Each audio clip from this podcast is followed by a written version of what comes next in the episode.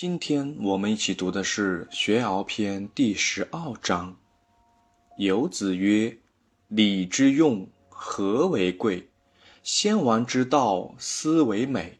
小大由之，有所不行，知和而之，不以礼节之，亦不可行也。”他的白话文是这样的：游子说。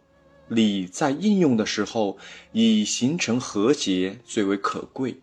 古代帝王的治国作风，就以这一点最为完美。无论小事大事，都要依循礼的规定。遇到有些地方行不通时，如果只知为了和谐而求和谐，没有以礼来节制的话，恐怕还是成不了事的。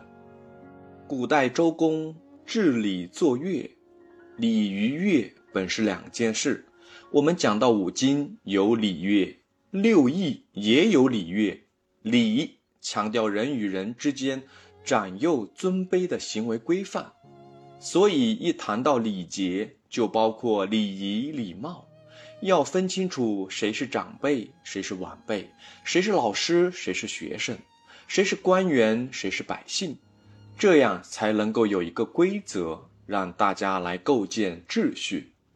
乐是强调和谐，大家在一起唱歌、听音乐演奏，情感可以调和。有时候一群人听某些歌曲，大家听了之后就产生共鸣，这种共鸣出现时，便觉得情感非常协调。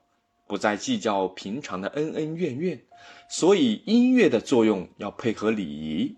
礼代表区分，音乐代表能够协调，有互相搭配的作用。礼之用，和为贵，表明有秩序才能够和谐。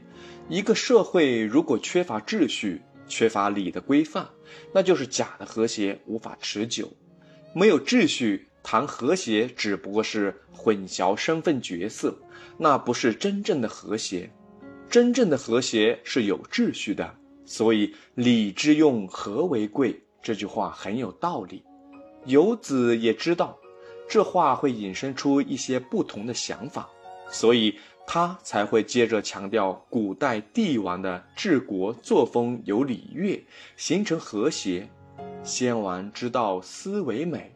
美代表很合理想，很值得欣赏。我们欣赏先王之道，就因为它有秩序，运行非常和谐。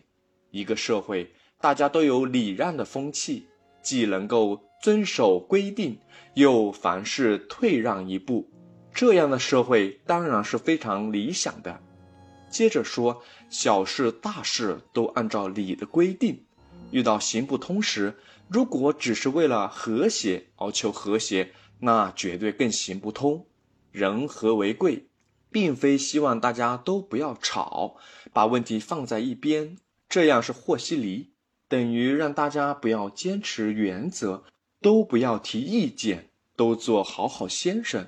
这样没有正义，没有善恶是非的分辨，那将来谁还愿意行善避恶呢？所以游子知道不能为了和谐而和谐，和谐要用礼来节制。